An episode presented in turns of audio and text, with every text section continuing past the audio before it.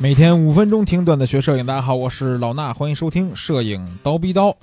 前一阵这个 Photokina 展会比较火热，对吧？在 Photokina 二零一八年的展会开幕的前一天，松下呢宣布正式加入了全画幅微单相机的大家庭。那此时此刻，另一边的富士宣布，相机只有两种，一种是能在拍照和摄像之间取得最佳平衡的 APS 杠 C 画幅相机，这当然是指的他们富士的这个叉系列了啊。另一种。就叫做超全幅相机啊，不是全幅啊，是超全幅，指的什么呢？就是富士的 GFX 中画幅系列相机。那在本次这个发布会上呢，富士也正式推出了全新的中画幅微单相机 GFX 50R 啊，我不愿意读 GFX，我读 G GF 叉吧，以后就对吧？GF 叉 50R。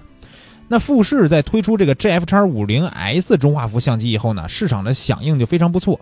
所以在进一步考量之后。决定推出了更加平民化的中画幅相机 GF 叉 50R，不懂中画幅的可以翻一翻刀逼刀之前的节目，或者自己上网查一查啊。中画幅的底儿是比全画幅还要大的。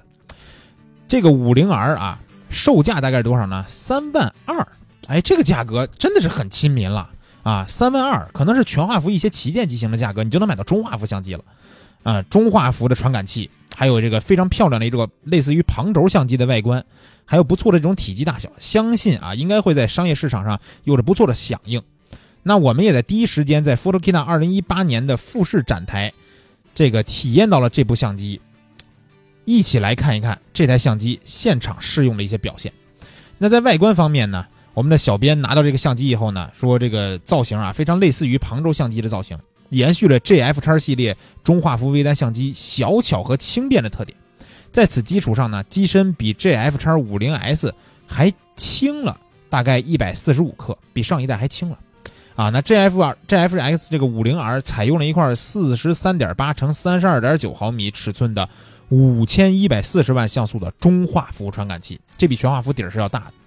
三百六十九万像素的 OLED 电子取景器，还有三点二英寸的 LCD 触摸屏，这个触摸屏呢，并没有采用。这个上一代五零 S 的三项可折叠的设计，而是采用了传统的两项的翻转屏。那存储方面呢？富士的这个五零 R 支持的是 UHSL 二代标准的双 SD 卡槽。电池方面呢，跟上一代一样啊，用的是同款电池。大概这个续航是可以拍摄静态静态照片是四百张。当我们的小编拿到富士这个 GF 叉五零 R 的时候，第一感觉就是这台相机真的是非常轻便。体积方面和全画幅单反相机一般大小，整个呢简直就是一个放大版的旁轴相机。然而除了重量轻以外，GF 叉 50R 在握持方面，它由于没有专业的握持手柄，手感并不是特别好。在操作方面呢，GF 叉 50R 在按键布局方面的一些调整也需要时间去适应。比如说取消了感光度的调节波轮，现在呢调整感光度可能需要通过屏幕的操作去实现。啊，这个过程在操作不熟悉的情况下还是比较慢。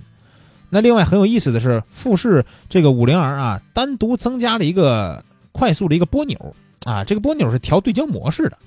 分别有 AFS、AFC 和 M 手动对焦，大概就是单次对焦，对吧？自人工智能磁浮自动对焦，还有手动对焦这种啊，这个三个模式。给人感觉有点鸡肋啊！你说谁没事干，非得需要一个相机上的拨钮去拨这个对焦模式呢？也有可能，对吧？也有可能我经常需要拍摄动或静结合的一些场所，啊，那我这时候拨它的话，我能随时拨到这个追焦的模式，这就能比较方便吧。但是我可能很少用这个啊，因为单反上面我只要摁一个钮，拨一个这个波轮就能实现。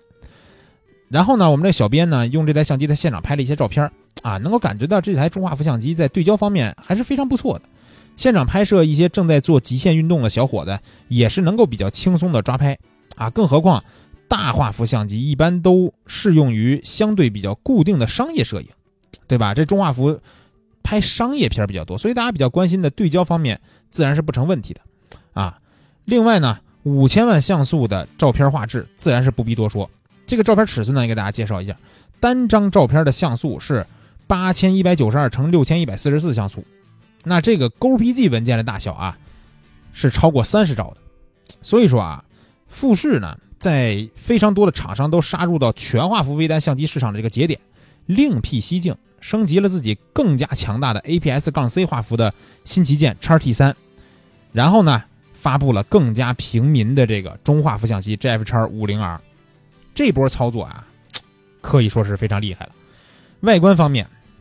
啊，我们认为这台中画幅相机的旁轴造型在当下的数码时代应该会吸引很多喜欢复古用户的青睐。中画幅相机机身能做到非常轻便的这一点，绝对是要给好评的。啊，不过在机身握持方面还有待加强。拍照方面比较不错的对焦性能，能够让这台相机更能适应日常的很多拍摄。最重要的一点是，这台中画幅微单相机以一个三万出头的价格发售，而且这个价格呢，真的是很多中端的这种旗舰的全画幅相机所处的价位段。用户如果是稍微有点闲钱，或者是想要去感受一下中画幅的魅力，是完全可以体验到的，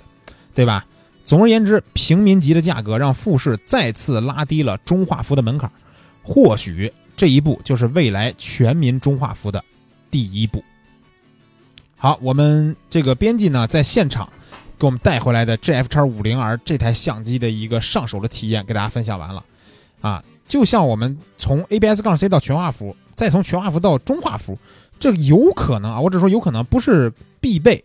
有可能也会是很多玩家追求的一个进步，这个不是不是不能说进步吧，就是很多玩家追求的一个升级的一个方向，对吧？那这次三万多的这个可以给你升级的这个成本就降到了一个非常低的一个价格，所以说我觉得这台相机应该市场反响还是不错的。